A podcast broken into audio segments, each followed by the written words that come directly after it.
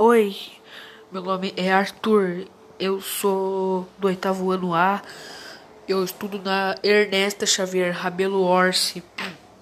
E hoje eu vou estar falando aqui sobre um podcast sobre aranhas, porque eu acho aranhas super super legais, super interessantes também, né? Porque eu gosto muito, eu gosto de, de ver admirar as aranhas, e principalmente das maiores. Então vou começar falando aqui sobre um pouquinho. As aranhas são animais com oito patas, conhecido por tecer teias de seda. Elas usam as teias para apanhar insetos. Aranhas vivem em todas as partes do mundo, menos da Antártica, né? Porque ela é muito gelada.